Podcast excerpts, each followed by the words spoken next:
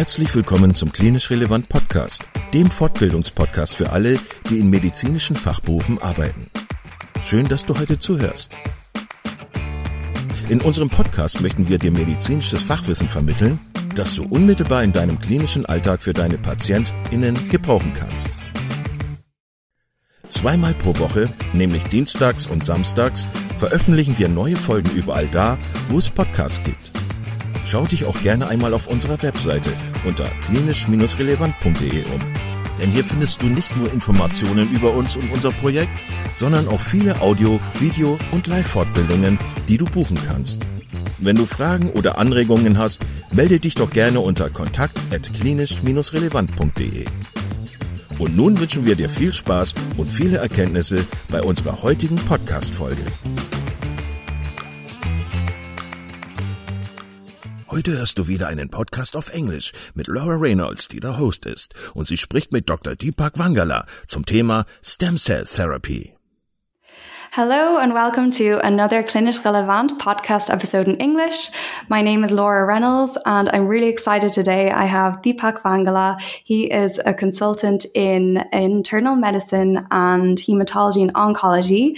And he's going to be discussing with me today um, stem cell transplants and CAR T therapy. So this is a field I'm really not familiar with. So I'm so excited to get some knowledge from someone who's done a lot of work and uh, research in this area as well. And I will let him say a few words about himself as well. So, welcome, Deepak. Yeah, thank you, Laura. Thanks for being here. Um, yeah, my name is Deepak Vangala. As you were saying, I'm a consultant or attending physician here in uh, Germany, in Bochum, um, at one of the university hospitals here.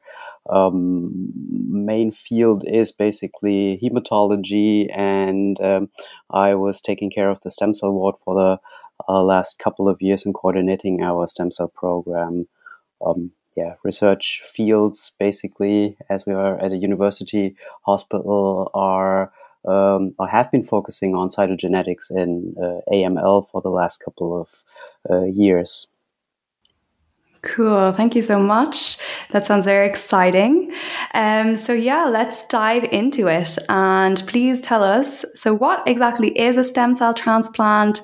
What's the aim of it? And what are the indications? What can it be used for?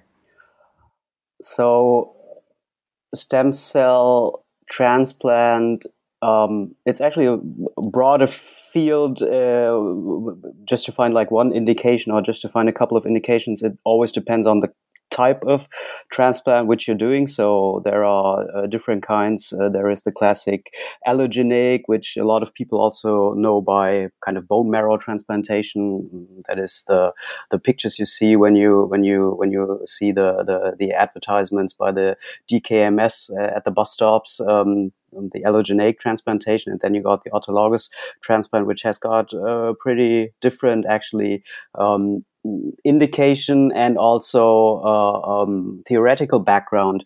Um, but classically, they are both used for kind uh, a lot of uh, hematologic uh, diseases. So hematological malignancies, um, such as myeloma, for example, multiple myeloma for autologous uh, stem cell transplantation, and acute leukemias for allogeneic. Hmm. Okay. And what are like?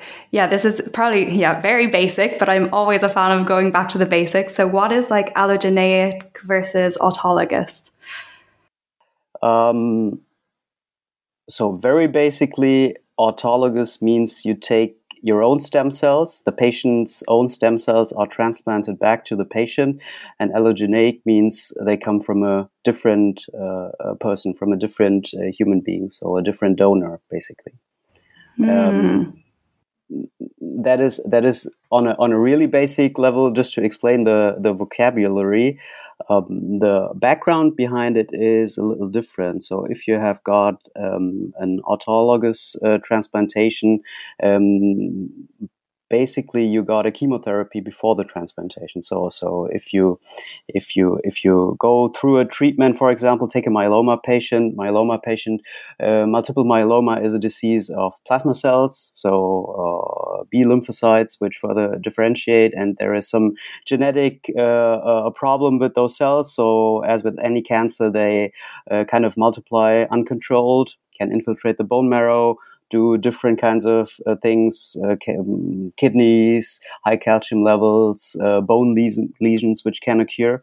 And so uh, first step of all hematologic treatments is actually the induction uh, treatment. So you try to uh, come down with the level of malignant cells. So you start off with an induction treatment um, that can be really different, can be targeted, can be intensive chemotherapy depending on the disease if you take this myeloma patient, usually we have got a combination today of of uh, substances which um, which um, are not uh, real chemo anymore. So you got targeted uh, treatments such as antibodies. You got uh, medication with which hits uh, the proteasome system and a lot of steroids which you give. And by that, you can really uh, control the disease after a couple of cycles. And that's also pretty good treatment and pretty easy for the patients because it's not too many side effects and you can do it in an outpatient setting. But then at some point, um, so there were big, big studies and big clinical trials, and we know that if we intensify the treatment, um, um, form of consolidation, um, so consolidate the the the, the um, um, success of the induction treatment, we can use something called high dose chemotherapy. And high dose chemotherapy mm, is basically a form of chemotherapy where you intensify chemotherapy to attack the disease but the problem is that you also increase the side effects by attacking the bone marrow at a stem cell um, level. So, if you give that chemotherapy, your bone marrow will not uh, uh, regenerate and recover on its own. And that, of course, is a problem because uh, without bone marrow, you haven't got any blood. Without blood, you cannot live. And uh, you might have a good control of the disease, but uh, basically have got a fatal on a at least long long run fatal side effects. So pa- patients would be neutro- neutropenic, um, would would need transfusions all their life. So basically, a full bone marrow insufficiency. So what you do in order to to um, um, um, be able to give this effective high dose chemotherapy is you harvest the patient's stem cells before you give the high dose chemotherapy. And so you can give the patient his or her own stem cells after the high dose chemotherapy in order to control basically the side effects. And that is uh, uh, why you do autologous transplantation. Wow. Oh my God. I actually feel like my mind is blown right now. like, I was reading all of this and I feel like I just didn't understand really the concept of um, autologous stem cell transplant. I didn't really understand what induction was. So I think you explained that really nicely. It's to decrease the burden of disease. And you said with some of the targeted um, therapies, which you say are not so like chemotherapy these days, that they're well tolerated by patients. And then yes, this um, consolidation phase. I honestly was like, what is what is with all these phases? And so the consolidation phase, um, really nicely explained there to give high dose chemo, and then yeah, the stem cell transplant then is to um, yeah mitigate the side effect of the high dose chemo. Wow, thank you for explaining that so well. Um, great. And then yeah. is there more phases to the autologous? Um, to the autologous, yeah, basically, I mean, maybe maybe I will just to contrast it to allogeneic because I think that was what you were asking. What's the difference? Yeah, yeah. Uh, so allogeneic transplantation um, obviously means you get uh, the the stem cell source is uh, not the patient itself but someone else. Um, so there, the treatment principle is uh, a little different because here, um, for example, take now um, a leukemia patient, patient with an AML, acute myeloid leukemia. Um, here you start off the same way. So here the disease is more at a hematopoietic stem cell kind of uh, basis. So it's uh, it's uh, not uh, differentiated cells which um, which are malignant, but it's it's it's it's a little earlier cells kind of. Um, if, if, you see the uh, uh, evolution or the development of these of these cells, so um, if you got an AML patient, um, you start off with usually also an induction chemotherapy, but here you really use chemotherapy. Have to be a, a, little more aggressive than, for example, with myeloma patients at this phase. So there are classical um, um, um regimens which you which you use, um, which have got classical chemotherapy. This chemotherapy is not a high dose chemotherapy, so um, you will see side effects on the bone marrow, and patients might even need transfusions, and they will be neutropenic uh, during this induction phase, but they will recover, or they should recover um, on their own. But at some point, for at least some patients, um, there is also the need for some consolidation treatment, which can be an allogeneic transplantation. And here, um, you actually go back to why did this patient develop this kind of disease? And why did these cells kind of get the ability to to to um, um, proliferate. And one of the reasons is that, uh, so if you go back to all these hallmarks of cancer, why does cancer develop? One uh, important hallmark is actually that there is some kind of immune surveillance. So our own immune system has got the ability of checking um, if cells are uh, out of line, if there is some some malignant uh, clone going on, and usually they have got the ability to um, kind of eliminate these cells, especially for hematological diseases. So, for these AML patients or for patients with hematological malignancies, this principle probably does not work in a lot of cases. And so that's why people came up with how can we how can can we restore this principle this uh, immune surveillance? And um, um, here the way and we're still doing this today is by exchanging the entire immune system. So we get rid of the patient's own immune system also using chemotherapy or, or uh, radiotherapy. And uh, giving the patient new stem cells, which develop a new immune system to um, reinstate this immune surveillance. So the new immune system should then again detect um, those malignant clones which still might be there at some point and to that that's basically the way of, of um, controlling this uh, disease. And you also call that graft versus malignancy graft versus uh, uh, leukemia or lymphoma or myeloma whatever disease you have got uh, effect. So this is the famous gvl effect. Yeah. Oh wow. I feel like it's just hearing you explain it um, it's lovely what medicine can do really isn't it like what uh, cool. what what uh, was developed over the years like it's it's really crazy like exchanging someone's immune system it's yeah, yeah it's pretty cool stuff um, but I think I think the important thing is it's it's the treatment principles are really different. So mm. for autologous, you have basically got the chemotherapy, which is the treatment, and you control side effects. For allogeneic transplantation, really the the, the cells and the, the transplant itself is the treatment. So the cells which come out are the treatment. So it's rather an immune and uh, cell treatment. Hmm. Thank you for going through that differentiation for us. Um, you explained it so nicely, and I definitely feel like I understand it so much better. Um, there is something I read, like a tandem stem cell transplant. What is that? Or uh, tandem tandem transplant is basically that you would do two transplants. Okay. And classical concepts are um, again for myeloma patients, uh, it's uh, very established where you would do two high dose chemotherapies with uh, autologous transplantation.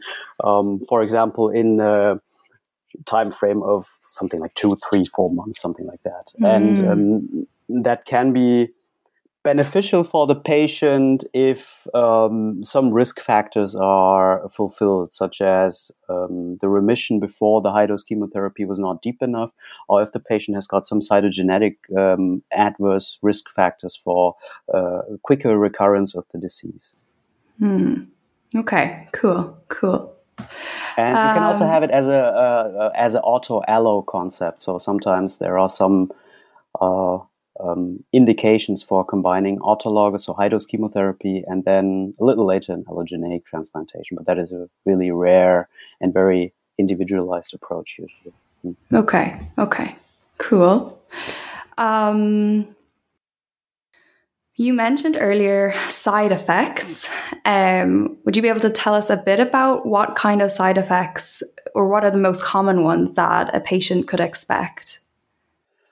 So, for both of these treatments, no matter if it's autologous or allogeneic, what you do is you give very intensive chemotherapy. So, a kind of chemotherapy which usually um, in some way attacks your bone marrow on a level so that you basically for at least uh, a couple of days haven't got uh, hematopoiesis. So um, your three main blood cells, your uh, white blood cells, your red blood cells, and your platelets, they they they drop, um, and that explains a lot of the uh, important side effects. So people feel uh, fatigue, they feel weak, um, they might have got some um, risk for bleeding, and uh, most importantly, they are at risk for infections. And that is the most important um, um side effect, which can also um, be, uh, in the end, even fatal. So, this is what we there is this thing which we call non-relapse mortality or transplant-related mortality, and infections are probably the most important um, part of that, especially in this acute phase where the immune system is um, um, has dropped so much that patients then need to be isolated and might even get prophylactic antibiotics. That is for both kinds of treatment. Then, second thing is chemotherapy effect is always on cells which are proliferating. So, gastrointestinal cells, gastrointestinal mucosa cells, um, they also proliferate, and that is these classical side effects which everyone knows and associates with chemotherapy: uh, nausea, vomiting, anorexia, diarrhea. And uh, especially for this very intensive chemotherapies, people can develop something called mucositis.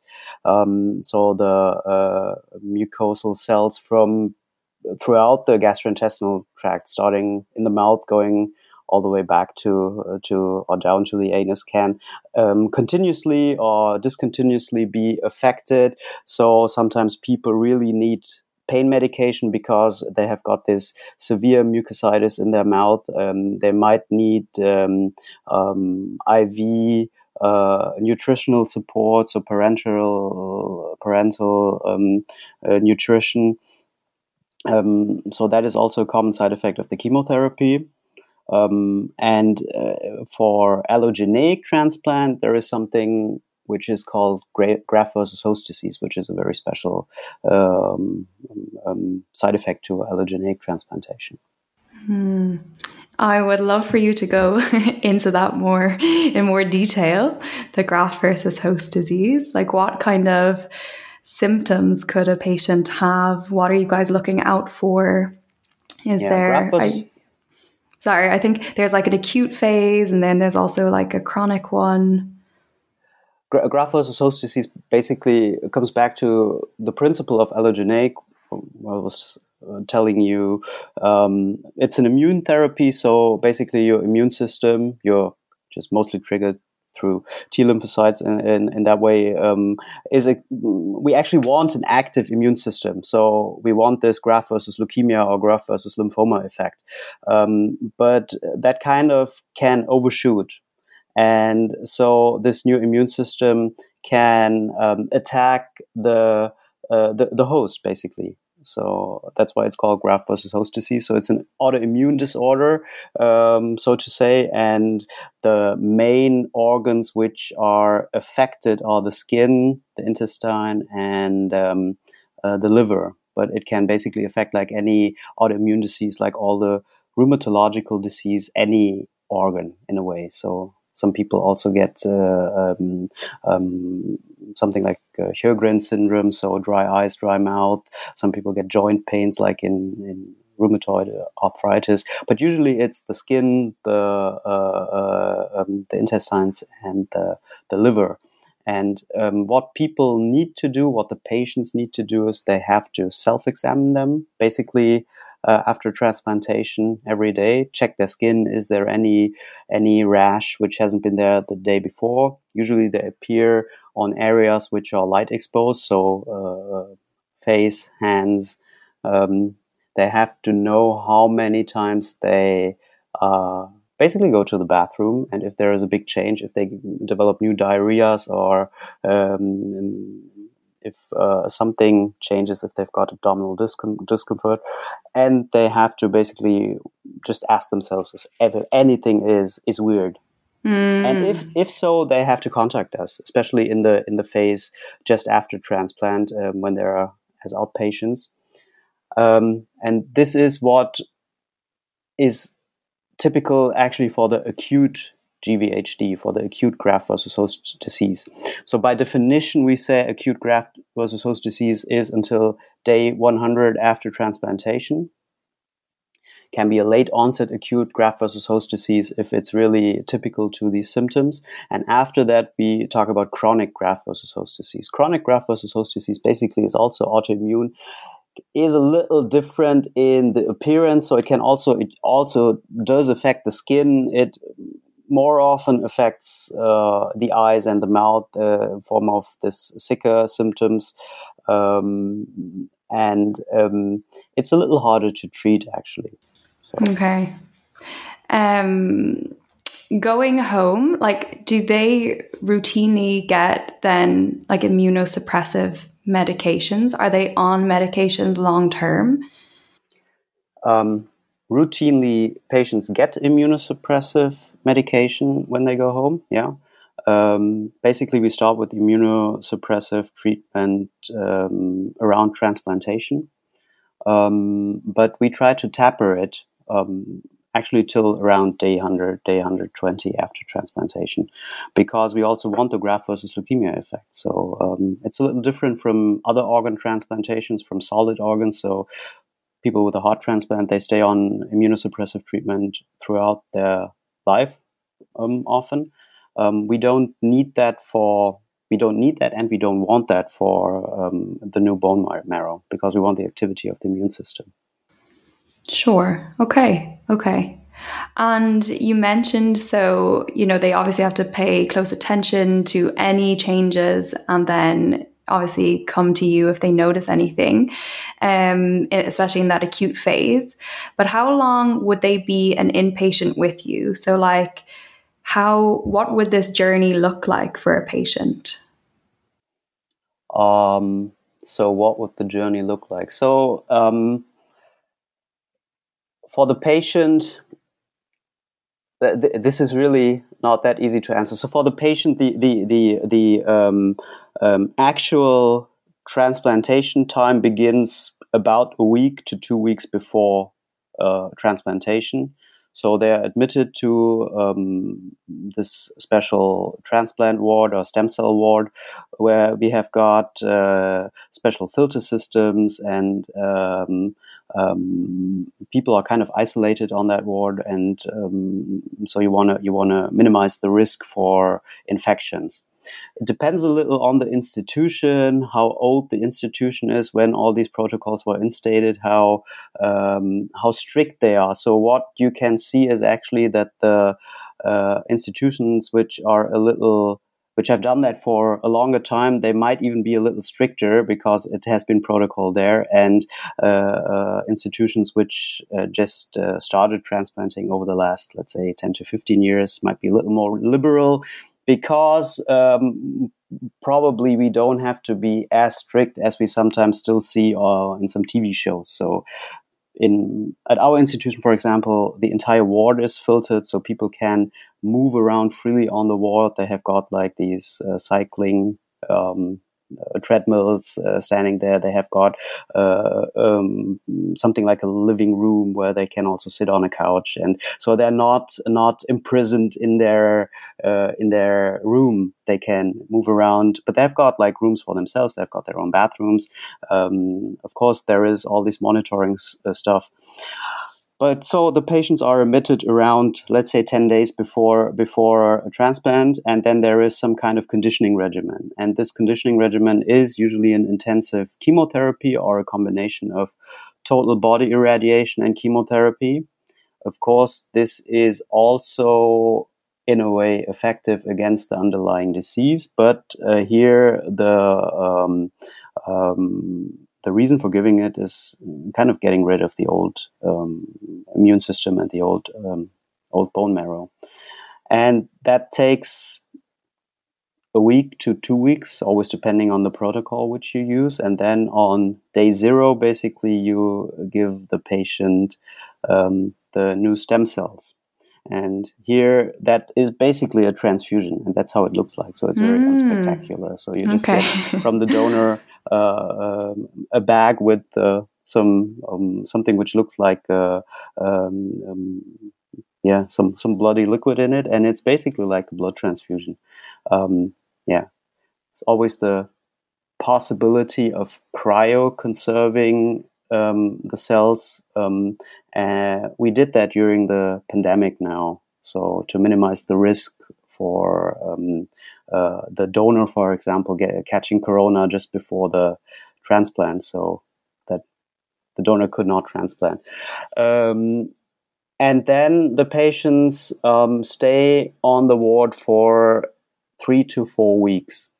Here again, it's a little different from institution to institution. Some institutions really say patients must stay till day 28 or day 30. Other institutions are more liberal and they would say as soon as um, the patient um, is hematopoietically reconstituted, so the, the cells are uh, uh, self proliferating the bone marrow cells and the patient can eat and drink and uh, is mobile patient can uh, leave the ward. So this is earliest i would say three weeks after transplant. So the patients are uh, in in in in house for uh, at least four weeks um, more often it's five six weeks something like that yeah. wow okay yeah Wow. I yeah, this is I'm literally fascinated by this because I just have no experience in this area, so it's just really cool to hear about it. Um, okay. Um, how do you get the stem cells? Like are they do you get it from bone marrow? Is it a bone marrow biopsy? Is it a blood sample? Is it different between the two types of stem cell transplants? it is a little different and it basically for a lot of indications where you use allogeneic this uh, uh, kind of uh, journey the identification of a donor starts with diagnosis of the patient or shortly after diagnosis if you uh, so the first thing you need is you need the hla type of the patient so you basically need the need the um, genetic thumbprint of the patient's uh, um, immune system, kind of. And you check for, um, we check for six different markers in, in, in Germany and in Europe. Um, some other countries are still doing four markers, and you always got them twice, one because you inherit one set of genes from your father, one from the mother. So uh, it's basically um, something between 8 and 12 markers depending on where you are and um, then you would you would look for a suitable donor and the best suitable donor usually would be a sibling um, so you ask the patient if they have got siblings to send in their siblings you draw blood and you also do the same thing for the, for the siblings uh, send the blood to some lab and they uh, check for the hla type for your siblings, if you have got the same parents, the the, the chance of having the same HLA type, so uh, basically um, HLA identical family donor would be 25%. That is basic Mendel uh, genetic inheritance laws.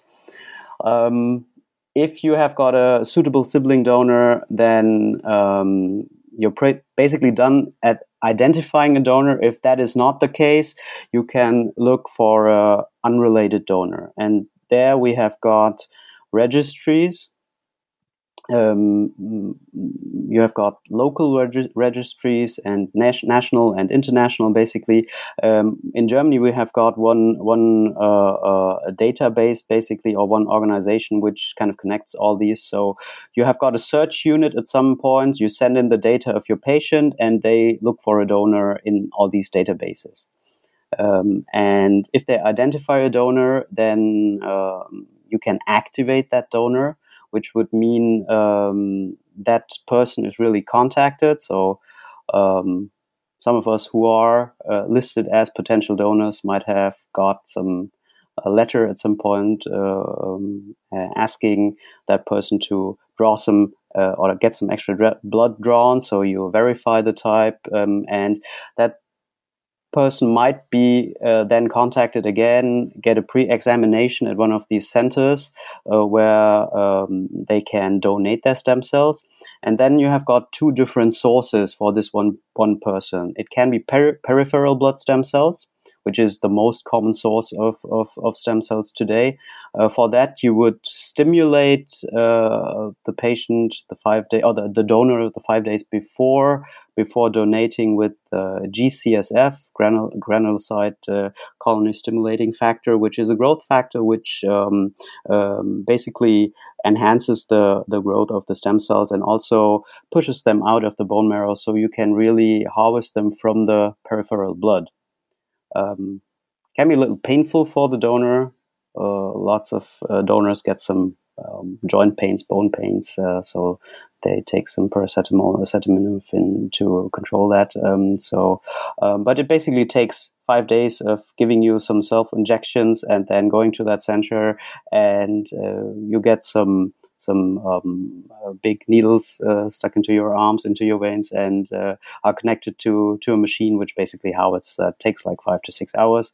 Um, and then the stem cells are there. And um, the other way is some people do not want to give themselves these injections perhaps there might be other reasons uh, why um, it is not possible to harvest peripheral uh, blood stem cells, or for some few indications, bone marrow might be the better source even for the transplantation. And here you do a general anesthesia, and it's not just one bone marrow biopsy, but it's a lot of bone marrow biopsies you do, um, and you do that in in surgery, basically in in general anesthesia, and you uh, take out bone marrow then. And same thing, it's also transferred to basically a big bag, and, uh, and you also give the bone marrow via a central line to the patient. Mm, okay, how does one become a donor? Like as you said, if like uh, if you don't have anyone you know who's unwell, but you just wanted to become a donor, how how does one do that? In Germany, we have got different organizations. Um, I think seven. Um, the DKMS or Stefan Morsch Stiftung and even some other where you can just uh, uh, register. So you get you get uh, little um, um, um, um, just have to take a little swab and uh, uh, send that in and sign a paper, and then you're in the database. Oh, wow, that's really cool. Yeah, so you can just check that online. It's it's really easy and it's really helpful for a lot of patients. Yeah, yeah, definitely. All of our listeners out there, take note. Um, um, what highly else? Encouraged, yeah. Yes, highly encouraged for sure. I think um, what, the thing is, which is which is also uh, different from solid organs, is we haven't got a real shortage actually. So we find a donor for probably about ninety percent of, of patients. So it's very, really rare that we don't find a donor.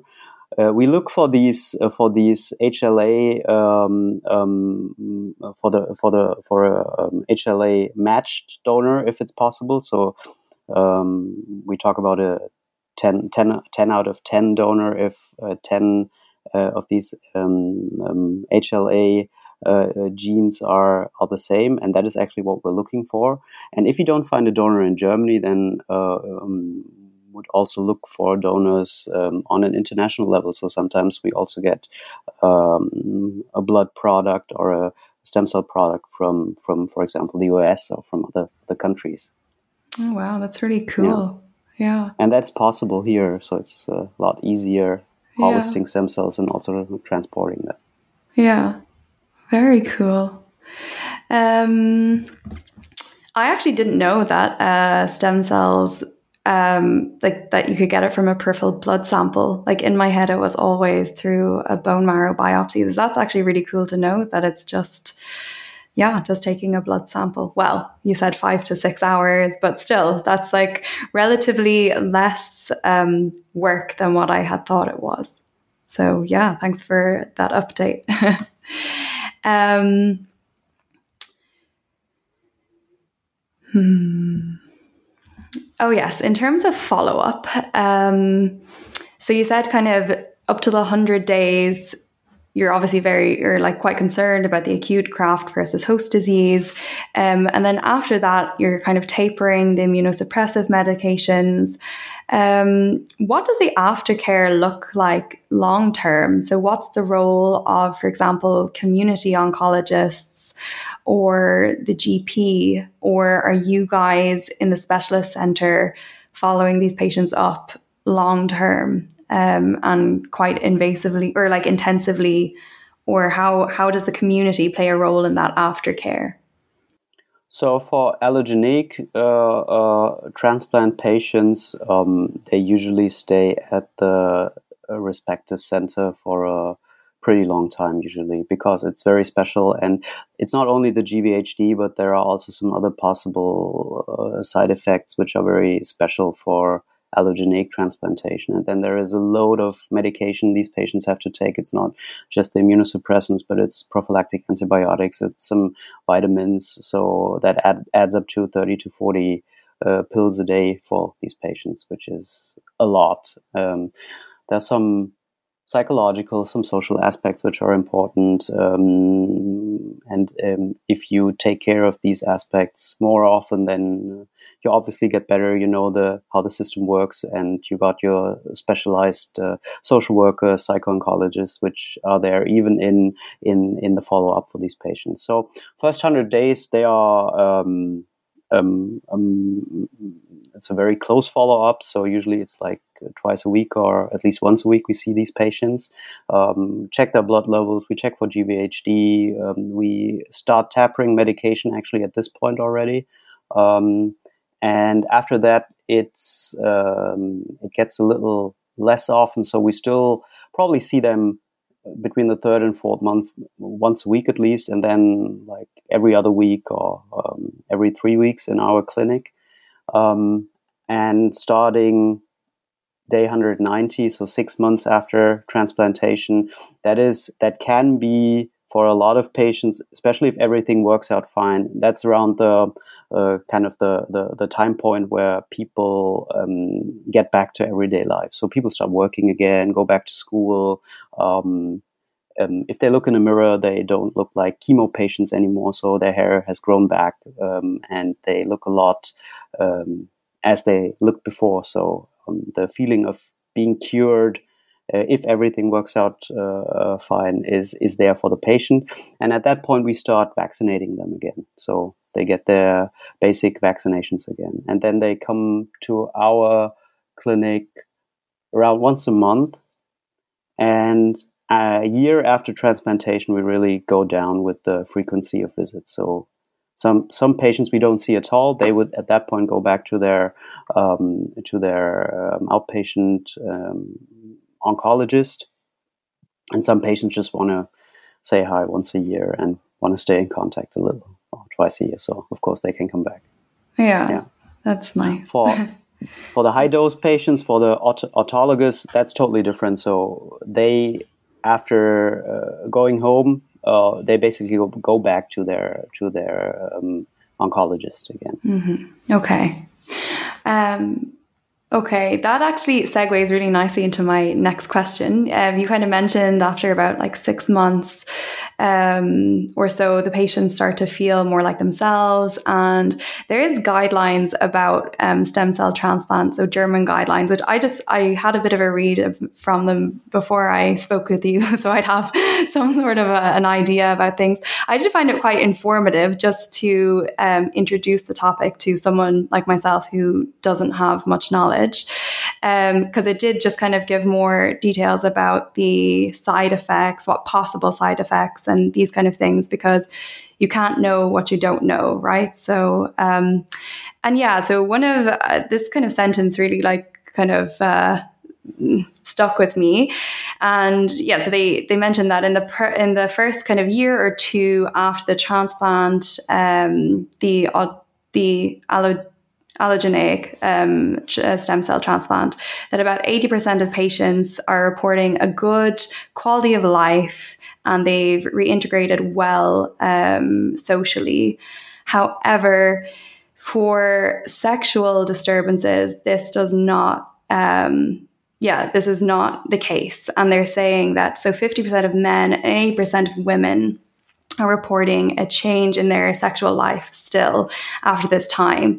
And i just like i i thought that figure was really staggering. Like i was quite shocked by that. And it kind of just um brought me or like thinking about training and that kind of thing. So like do you think do you think doctors, uh, this is kind of a general question as well, I suppose, because it's not just particular to stem cell transplants. I know like a lot of medications um, can give the side effects of sexual disturbance. A lot of other illnesses will have impact on, you know, sexual function and these kind of things. Do you think, like, in this field, do you think you're kind of taught well how to ask patients about that, how to broach it with them. Um, I know, say, for example, in my undergrad training, communication was really drilled into us. Uh, the same way that we'd practice like CPR training, we'd also have communication training where we would have to simulate like breaking bad news to somebody. Um, but I definitely don't think we had anything to practice how to talk to somebody about yeah, like sexual dysfunction or function for that matter. Um, I'm just wondering, are you, do you find that in your training in this field, have you been kind of taught about it? Do you are you comfortable talking about it, or do you think that's more of the role of maybe the um, psychologists? Um, yeah, I want to know your thoughts on that. Um, so I think what is the what we always do talk about is um, fertility actually which is not sexuality so it's two two different things. But fertility i think today is something which is at the start of treatment especially with these intensive chemotherapies at uh, when the patient is diagnosed with with with a leukemia um, i think every uh, physician um, in Germany actually thinks about that, especially if you got young young patients, and you have to think about that, and you also think about cryopreserving um, um, germ cells, and um, um, that is something which is which is which has really um, which is standard, I would say. Talking about sexuality, so when we when we talk to the patients the first time about side effects of um, transplantation, about the chemotherapy, I think most of us do address it, but just do address it as a, as a side effect as all the other side effects. So there are so many side effects which can potentially happen. So this first uh, kind of um, informative talk about that, where we also try to uh, get some relative uh, to sit in, um, at least if it's not a pandemic uh, going on, so we always want the patient and uh, wife, husband, uh, brother, uh, uh, parents, if they are young, to sit in. So and also listen, so they can ask these questions together. Um, so we got so much we're talking about. So sexuality is one part of that which is mentioned, but probably not uh, elaborated in a in a in a broader sense. And what we I think don't do is that we specifically in the follow up ask for sexual dysfunctions or sexual problems.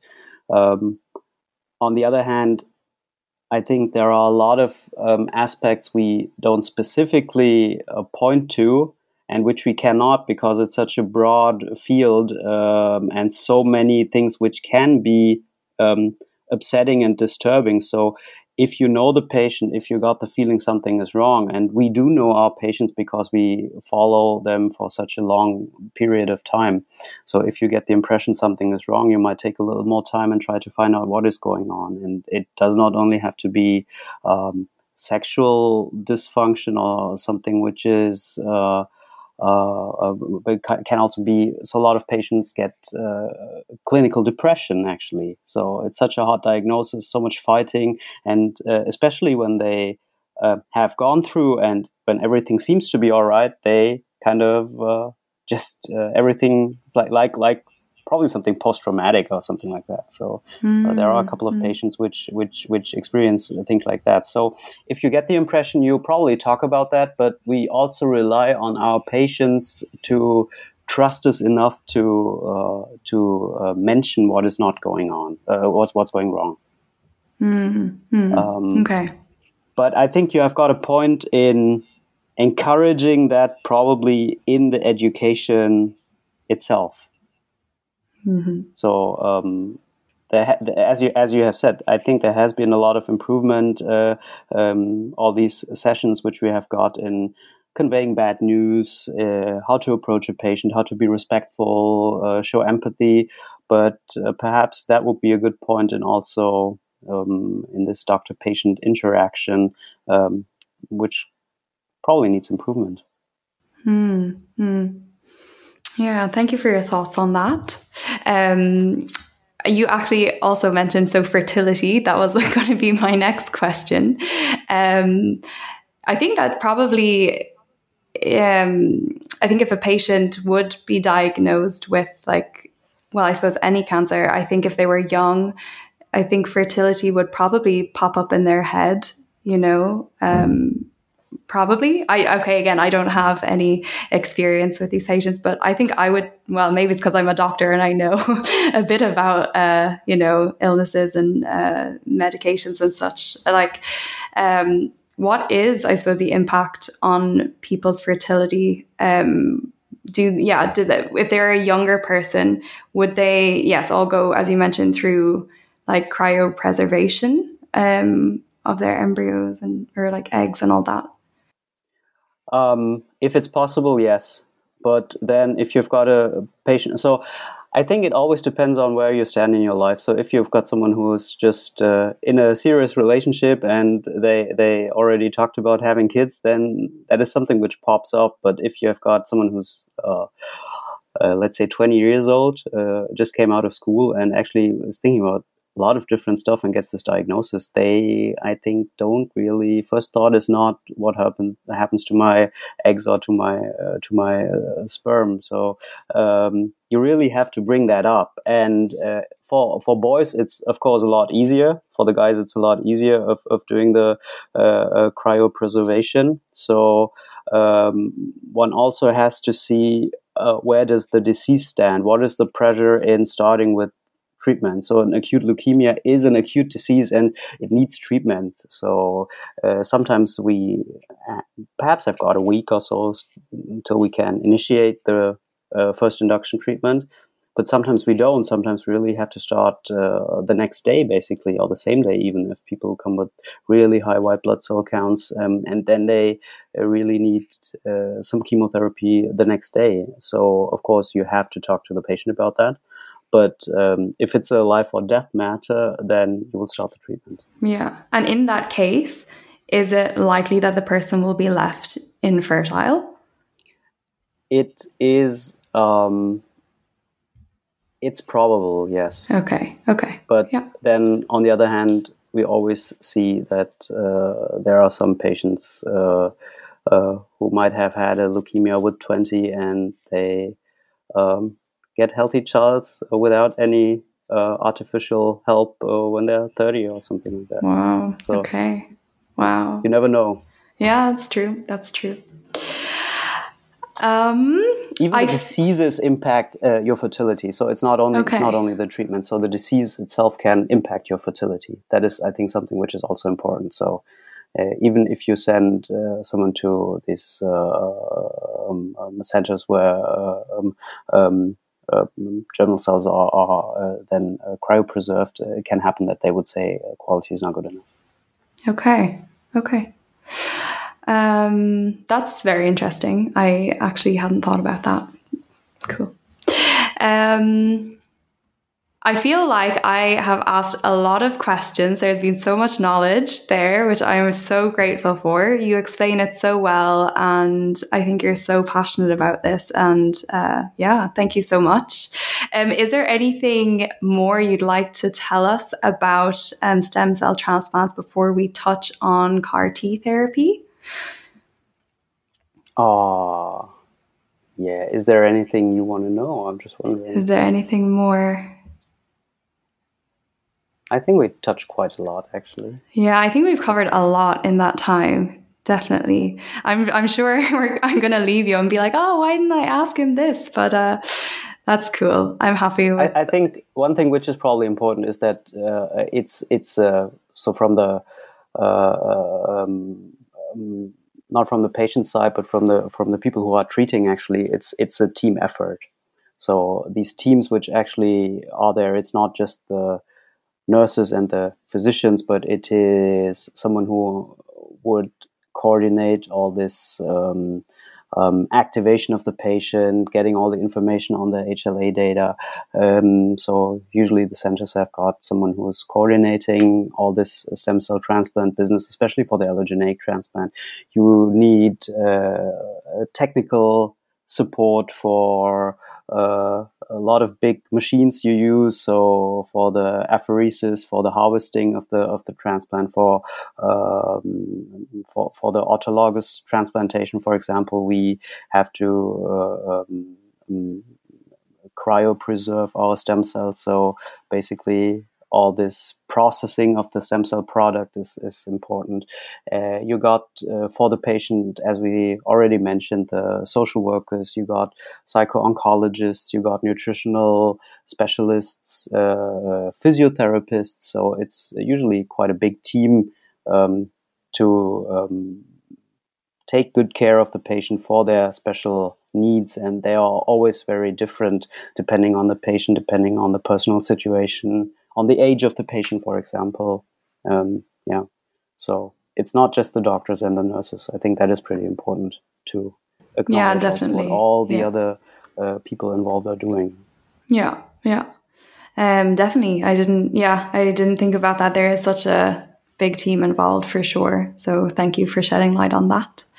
I do actually have one more question um, on it. It's obviously you're, you know, dealing with quite unwell patients. And as you mentioned, they're kind of with you at least for four weeks. And during that time, they may experience a lot of, you know, side effects and become quite unwell. And, um, as you mentioned, they can get infections, sometimes can be fatal. And I'm imagining some of these patients can be quite young as well. As you mentioned, some could be in their 20s or so. Um, do you think that's covered in your training, like psychological aspects for the doctors, or not just the doctors. As you said, there's a full team. There's a nursing staff. There's a physiotherapist. There's, you know, it's a multidisciplinary team. Um, how is there anything kind of set in place? How to like decompress or look after the mental health of the team looking after the patients? Um, that for sure could be better. Mm-hmm. So I think we can learn a lot from palliative care here. Um, some of the palliative care institutions have got a better way of supervision, basically. Um, and that is something um, which we can improve of. I'm sure there are institutions which are already pretty good in, in, in dealing with that, um, having some kind of supervision for uh, the team, but also for individuals. Um, um, we have at our institution not yet, I would say, implemented Im- implemented that, and uh, in in a in a in a way that it would um, be on a very regular basis. So we got our psycho oncologist, which definitely would also be there for the team. Um, we have got regular team meetings where we talk about that. So at least once a week, where also uh, all these aspects um, are discussed but we ha- haven't uh, got um, this uh, like a perfect way of of, of um, supervision yet. Hmm. I, I, think, think that could be that could be better. Yeah, I think that's so really promising. You say you've already got this team meeting once a week. Yeah. Yeah. You have the um, the psychologist there as well who would be available for staff members. I really appreciate that. That's like on your radar, you know, because I think I think even not in the field that you're in, I think in any field in medicine, it, eh, you know, you're we're confronted with sometimes some really unwell patients, no matter what field it is, if you're a surgeon, if you're, you know, an internal medicine doctor, gynecologist, whatever field you're in. And I think my that's just my personal opinion that uh, more probably needs to be done about around mental health for healthcare workers um, in the workplace. So yeah, um, good for you guys for having at least having it on your radar. That's really really promising. I think for oncologists uh, in general, it's a little more on the radar than for other uh, uh, subspecialties or specialties in medicine. Yeah, I think that's probably a fair statement. um, all right. Okay. So the next topic we wanted to cover is CAR T therapy. Um, I have this kind of a feeling it's kind of a new ish therapy. Um, I believe it's only been licensed in Europe since 2018. I do know there's been a lot of clinical trials before that. Um, but yeah, so I'm sure a lot of people will not have heard about CAR T therapy. Um, so I would love for you to tell us a bit about it. Yeah, CAR T is is the the new new stuff which is going on in cell and immune therapy actually. So CAR uh, stands for chimeric antigen receptor, um, and um, I think the first reports were around beginning of the nineties. Um, the the um, question again is how could you um, um, let the immune system or help the immune system attack cancer cells. Um, and the cells which um, are involved mostly in immune surveillance are T cells, T lymphocytes. Um, and what one was thinking about is how can we um, help T lymphocytes specifically attacking cancer cells from that one patient. Um, so there is a T cell receptor. T cell receptor is pretty complex, and also the recognition sites for antigens uh, are very complex.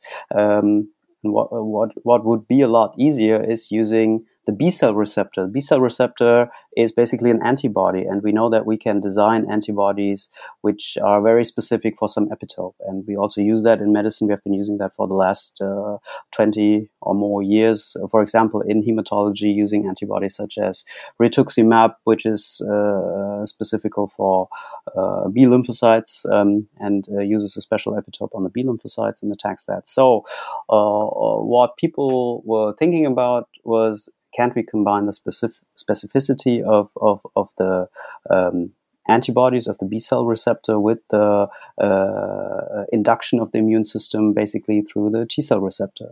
So you put uh, part of a B cell receptor on, on, on, on the T cell receptor and uh, you get a chimere and that's why it's called chimeric antigen receptor. And you also need some extra uh, uh, uh um, enhancer molecules, some um, other things which you put in, um, which people came up with over over the time. So you nowadays are using second generation cars, um, um and um, practically, what you actually do is you again harvest cells from the patient. So it's it, the indication is here lymphomas, uh, aggressive lymphomas, the diff- diffuse large B cell lymphoma, got uh, uh, approved indication for mantle cell lymphoma and uh, follicular lymphoma now uh, for some cases of acute lymphoblastic leukemia, and for myeloma patients. Um, so this is probably it what we have got right now at this point yeah. And uh, so you got a patient who has got for example diffuse large b-cell lymphoma and you have to harvest t lymphocytes.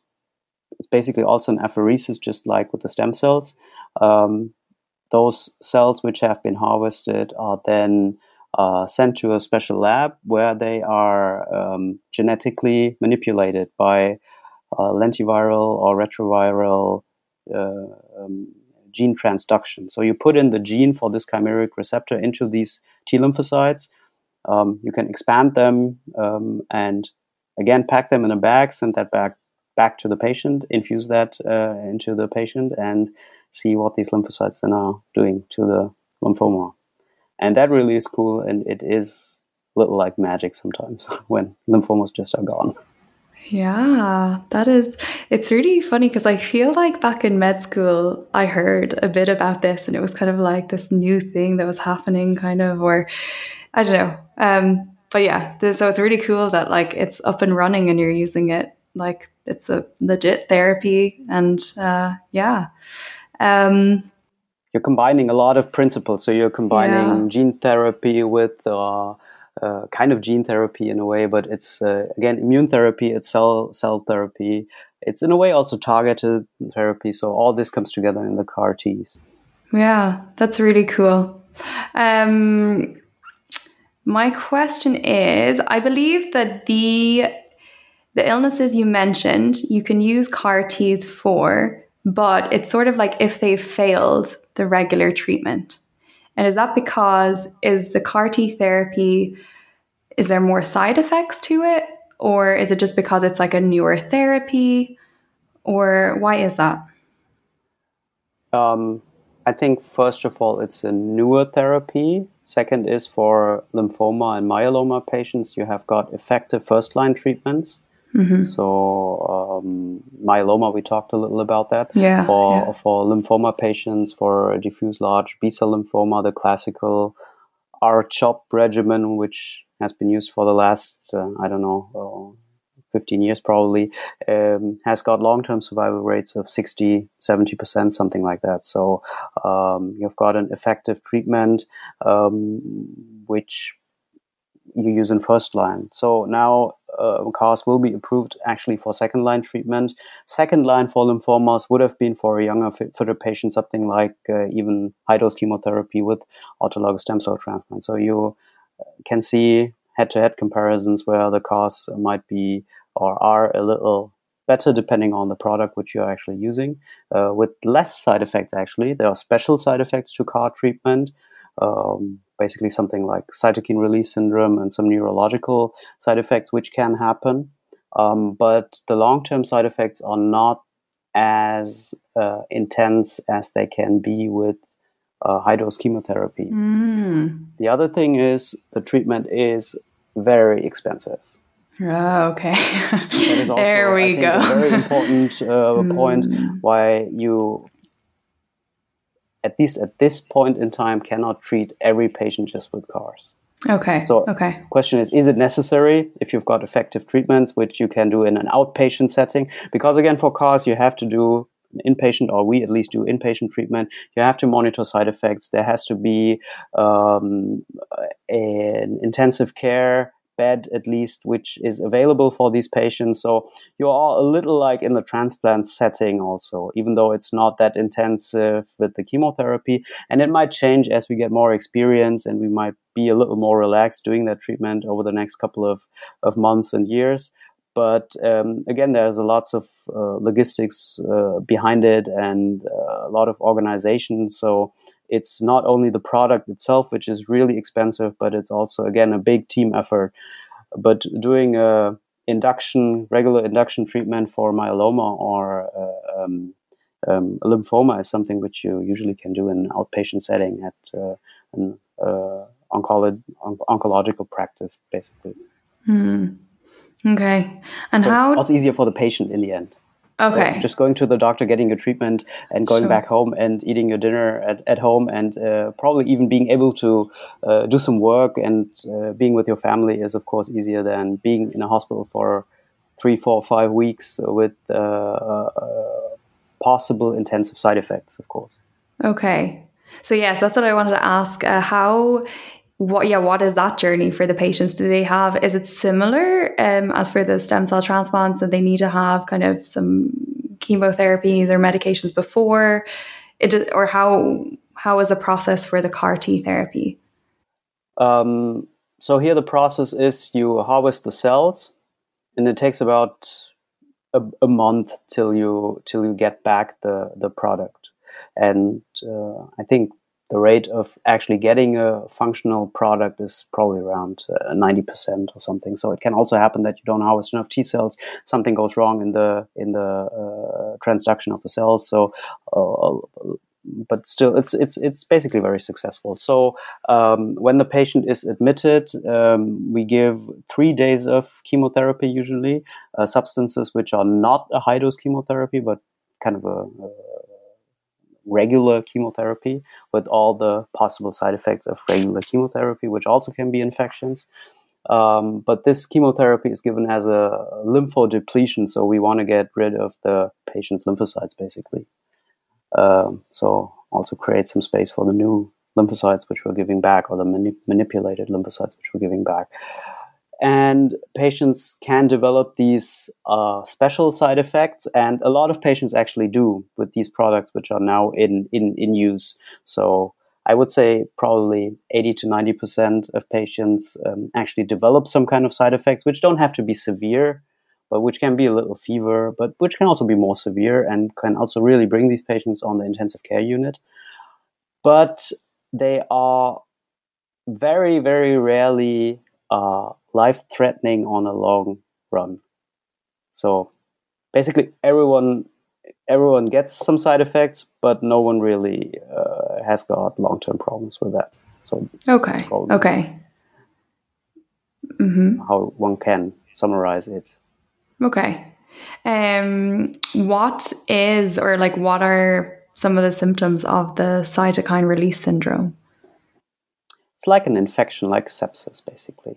So fever, shortness of breath, uh, shivers, um, yeah.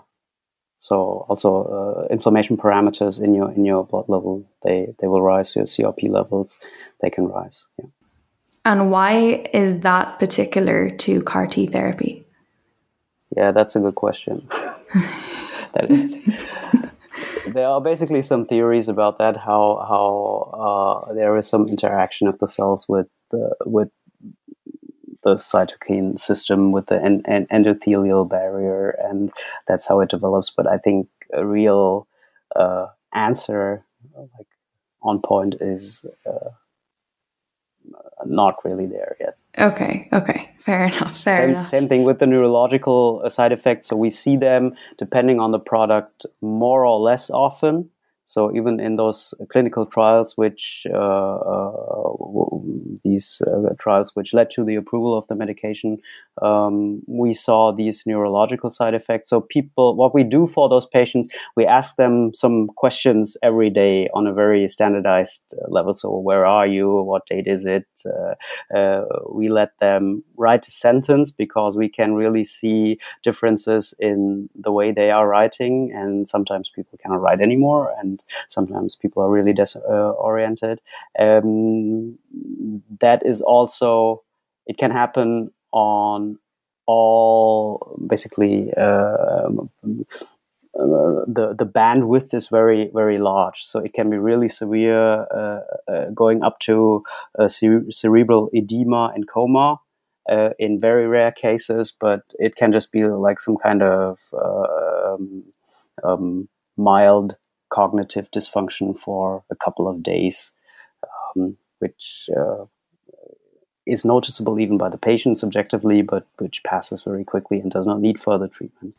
Okay. And is the treatment then just sort of like monitoring and then like supportive therapies, like some fluids and good hydration and these kind of things that's, is it? that's how it starts oxygen hydration. But uh, if so there is all these scoring systems uh, and um, at some point you start for the cytokine release syndrome giving um, anti-cytokine antibodies basically um, like tocilizumab.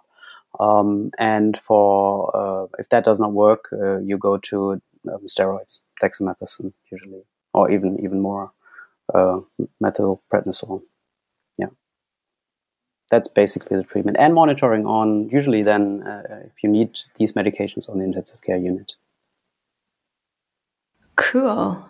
Thank you for covering that for us. Um, you mentioned about the cost in Germany. Are these medications co- uh, covered by the insurance companies, so the Krankenkasse? they are covered um, of course, if if you are in the kind of uh, uh, indication for that medication, sure. So you always okay. have to check: is it approved for second or further lines. Uh, what does the patient have to fulfill? And then they are approved if you give that medication at a center, which is basically certified also. Mm. And are there many of those centers in Germany? Like it's basically the university hospitals in Germany. Most of the, I think, most of the university hospitals. Some other hospitals as well. Some big. There are also uh, big uh, hematological units uh, which are uh, not primary university hospitals, but which are somehow connected to academia. Um, it's usually those centers, and it also differs from product to product. So that can also be a little tricky. Yeah. Okay. Okay. Um, I think that was all of my questions for the CAR T therapy. Is there anything else about it you think we should know? Anything else you want to say? I think that is probably the field which will experience also the most development. So there will be different kinds of cells in the future, not only CAR T but CAR NK natural killer cells. Uh, there will be some kind of uh, some probably novel treatment approaches also here in this uh, um, immunological field. So that is actually something which is really really interesting and and also really cool to see. Mm, yeah, I think it's definitely an exciting time for sure for that field. Um, so, any final words about all the topics we've discussed? Anything else you want to leave us with? I think one important thing is which we did not touch. Um, so, we talked a little about um, um, transplant related mortality and this so called non relapse mortality. But of course, for all these indications, all these treatments, they are. Uh, there's always the risk of relapse, basically. So, uh, none of these treatments mean definitive cure for the patient.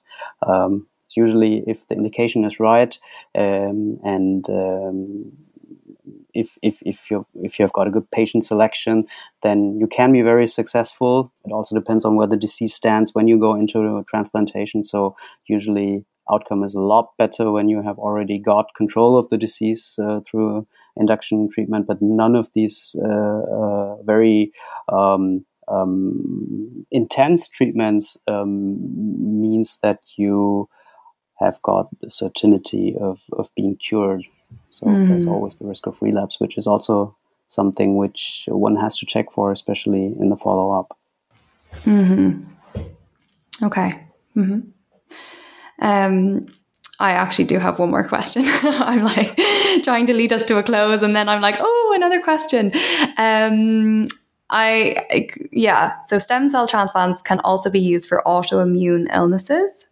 Um, so I wanted to know does that then still come under the hematologists, or are the rheumatologists and neurologists involved in the stem cell transplants as well? Or would they be involved in the follow up? And how, how does that work?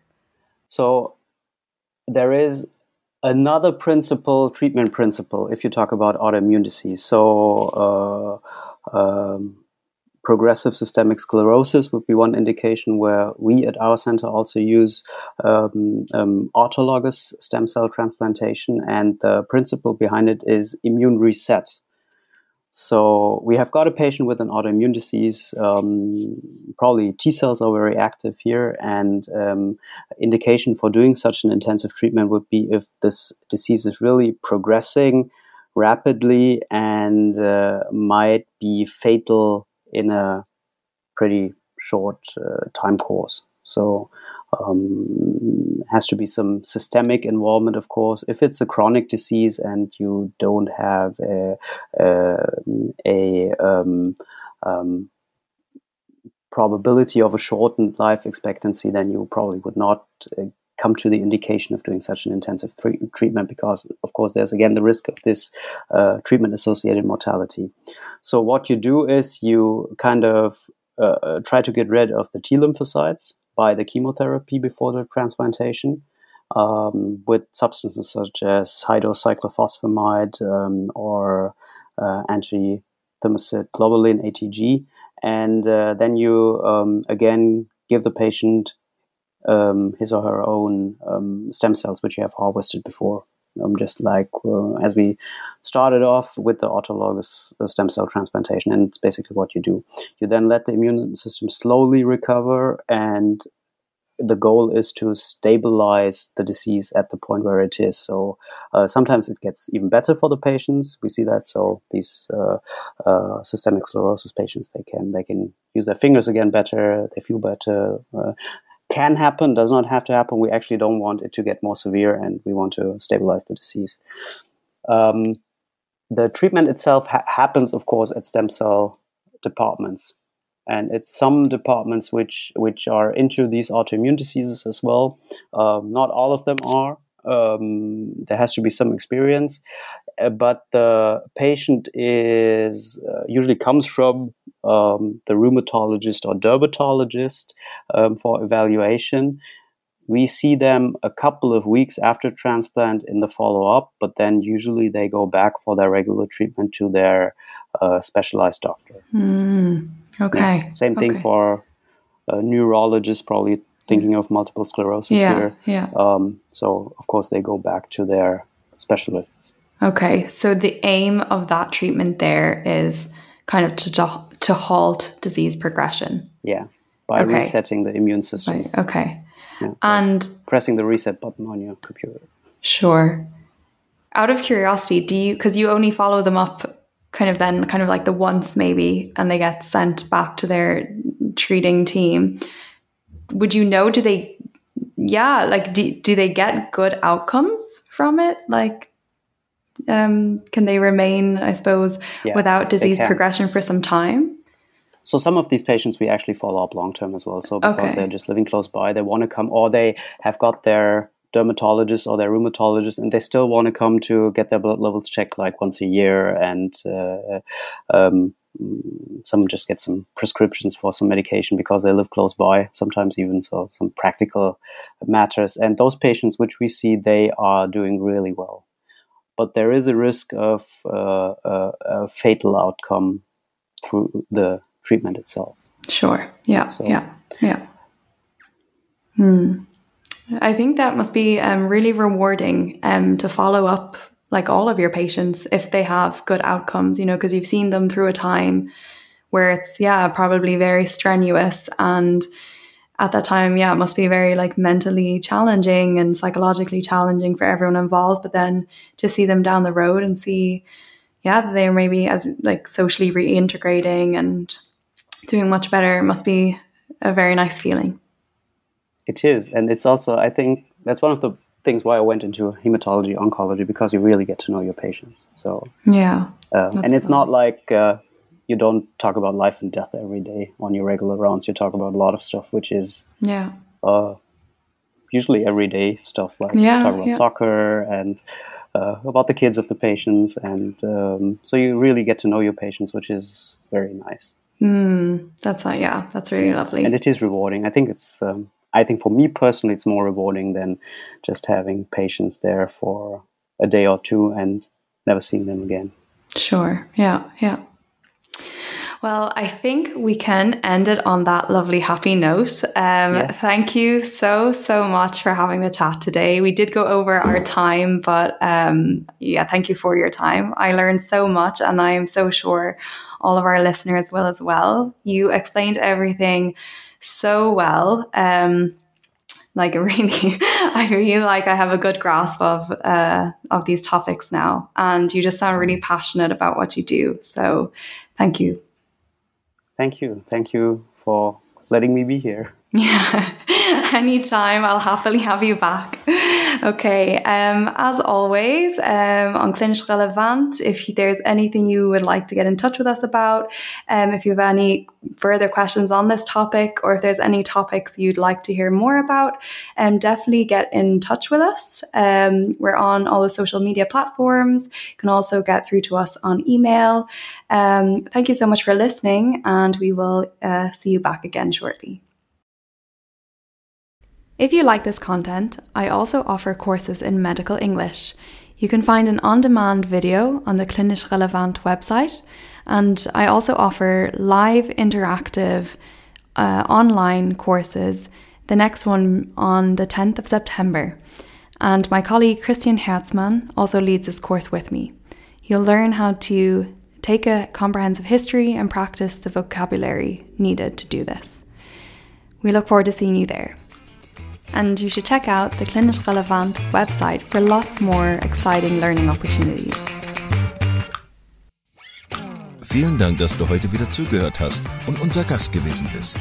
Wir hoffen sehr, dass dir dieser Beitrag gefallen hat und du etwas für deinen klinischen Alltag mitnehmen konntest.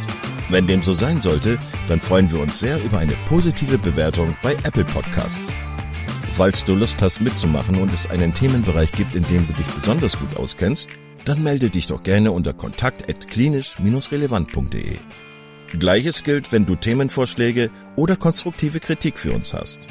An dieser Stelle auch der Hinweis auf unseren Newsletter, den du unter www.klinisch-relevant.de abonnieren kannst und der dich immer auf dem Laufenden hält. Wenn du dich für unseren Newsletter einträgst, bekommst du einen 5-Euro-Gutschein, mit dem du in unserer Fortbildungsakademie einkaufen kannst. Wir wünschen dir jetzt bis zum nächsten Mal eine gute Zeit und freuen uns, wenn du bald wieder einschaltest. Pass auf dich auf, bleib gesund. Bis zum nächsten Mal. Ciao.